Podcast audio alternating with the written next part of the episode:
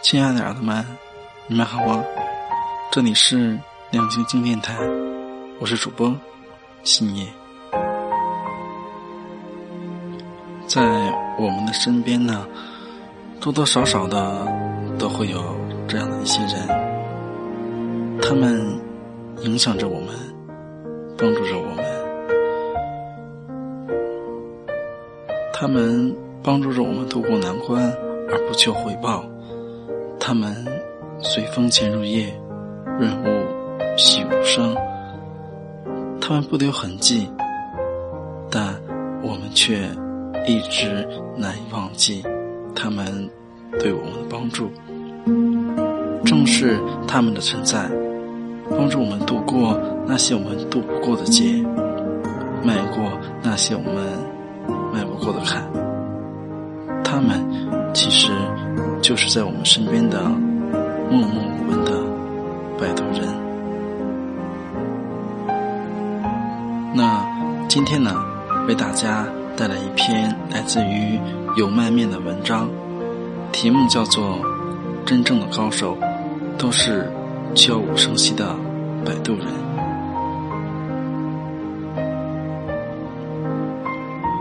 我的研究生导师是一个和蔼可亲。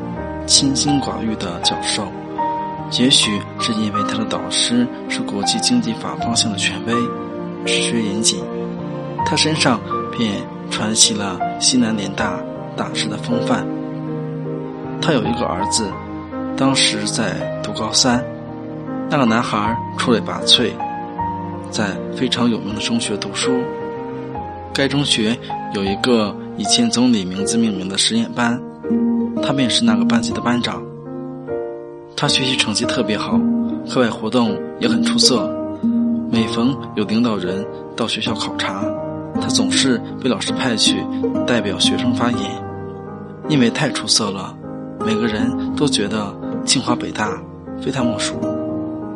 高中校长找他说，学校每年都有几个保送清华北大的名额，经考察，他符合条件。决定将名额给他。他问校长：“如果这个名额他放弃，可以给别的同学吗？”校长惊讶地回答说：“当然，名额是不会作废的。”他说：“那好，我身为班长，希望我们班级能够多一些人考上清华或者北大。我可以通过自己的努力参加高考，考上北大。”名额要是能给别的同学，就更好了。十八岁的他从来没有想过会失败。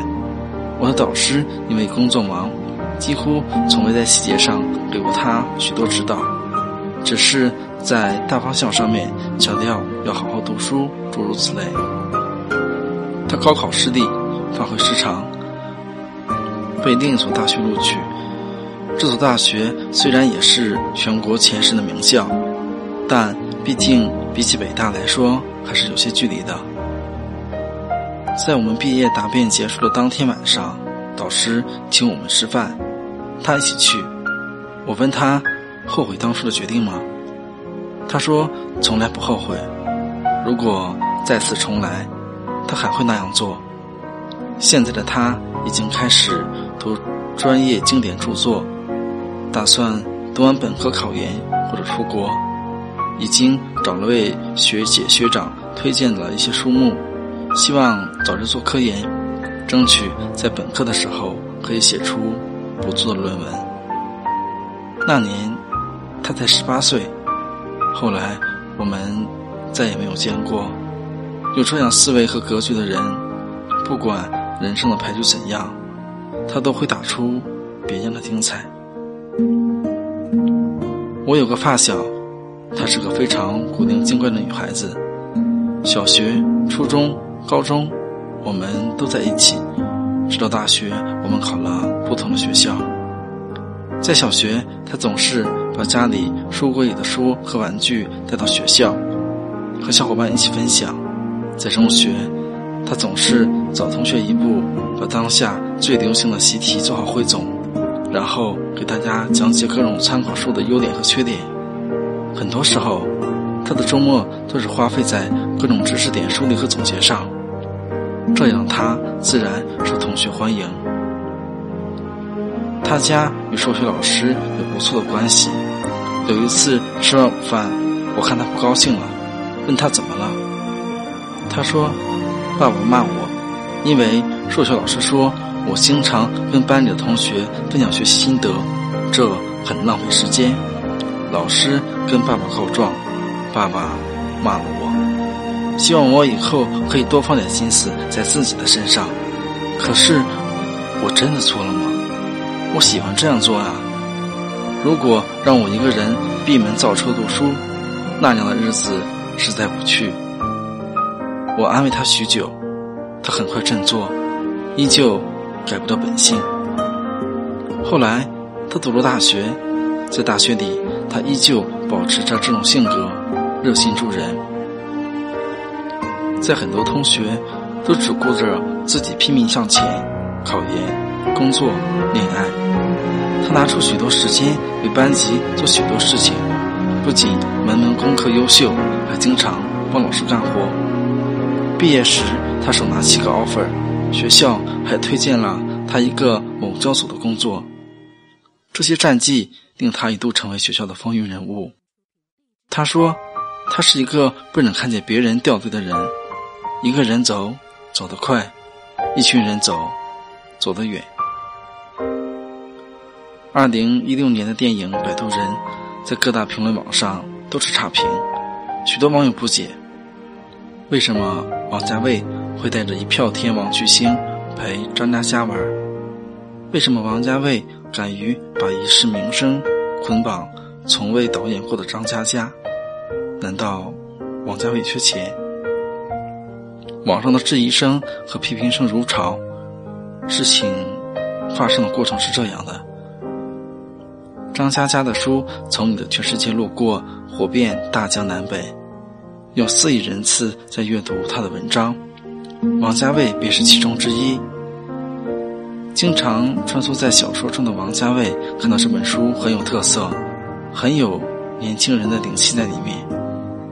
他找到张嘉佳说：“故事写得好，要买下来改编成剧本拍电影。”受宠若惊的张嘉佳赶紧把文章卖给他。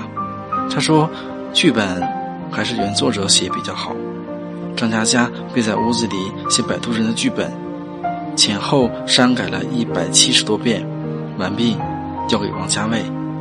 王家卫说：“我来监制，你来导演。”张嘉佳没了底气，从未导演过一部片子，第一次就与世界知名导演合作，万一搞砸了，就不好看了。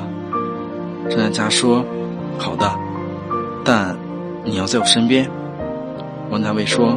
好，需要什么就说。张嘉佳说需要梁朝伟、金城武、杜鹃、Angelababy、鹿晗、陈奕迅。王家卫说好，人全部到齐。电影杀青，王家卫对张嘉佳说：“看，我没有骗你，我一直都在。”这个电影起名《摆渡人》有两层含义。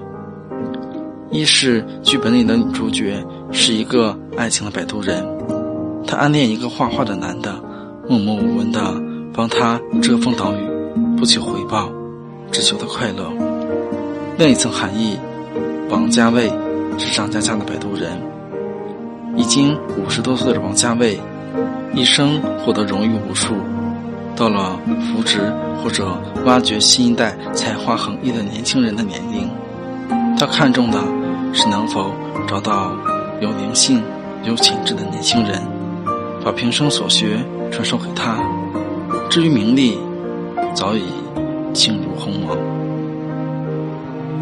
苏东坡到杭州做刺史，一天在审一案件时，原告状告被告欠债不还，原告诉称：“我帮工打杂攒下十两银子，早两个月。”借给被告做本钱，我和他原是要好的邻居，讲明不收利息，但我什么时候要，他就什么时候还我。如今我相中了一房媳妇，急等着银子娶亲，他非但不还给我银子，还打我。被告在庭上辩称，借他那十两银子，早在立夏前便换成了扇子，没想到今年过了端午，天气还很凉，人家身上都穿着夹袄，谁还来买我扇子啊？这几天又接连阴雨，扇子放在柜里都美坏了，我实在没有银子还债，他就骂我，揪我，我一时火上头来，便打了他。苏东坡在堂上皱皱眉，命被告回家去拿那二十把白折扇来。苏东坡将扇子一把一把打开，摊在案前，磨浓墨，蘸薄笔，将那些扇子。画成松竹梅，或者山石盆景，功夫不大，折扇全画好了。他对被告说：“你把它拿到门口喊，苏轼画的画，一两银子卖一把，马上就能卖掉。你拿十两来还债，另外十两拿去改做别的生意吧。”两个人接过扇子，跑到衙门外，只喊了两声，二十把折扇便一抢而空了。原告和被告就这样每人捧着十两白花花的银子，欢天喜地的各自回家去了。苏东坡的智慧在于他没有陷入案子里，而是尽力找到了一个双赢或者多赢的方法来解决问题。这个做法实在高明。曾经看过李连杰年轻时的采访，他说这段时间工作压力。特别大，因为已经成了票房灵药。许多投资人和导演来找他，大家都想做出好电影赚钱，他只能拼命的工作，就像一只母鸡拼命的下蛋。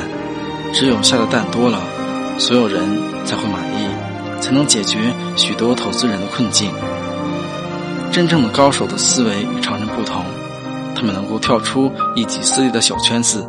通过成就他人，帮别人摆渡，最终惠及所有人。那些悄无声息的帮我们的摆渡的人，我们称之为生命的贵人。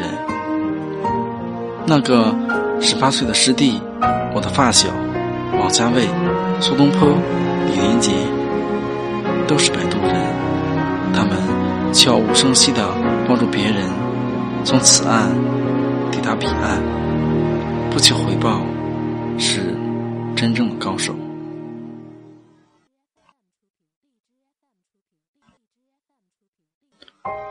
好了，亲爱的耳朵们，今天的节目到这里就结束了。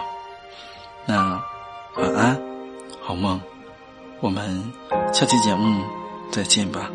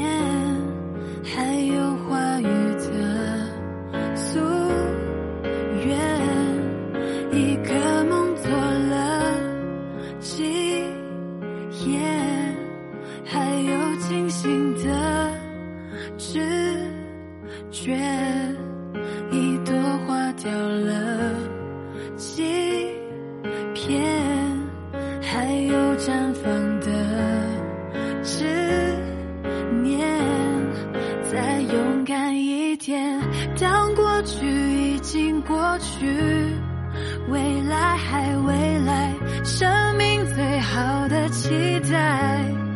这一刻展开，晚霞褪去，月光会亮起来，一直在，一直在梦的口袋。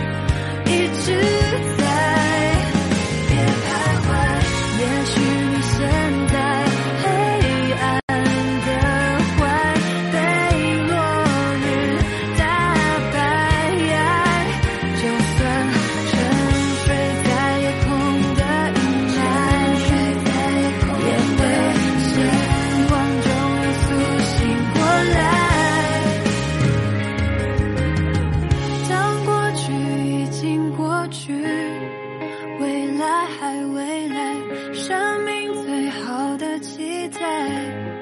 这一刻展开晚霞褪去月光会亮起来一直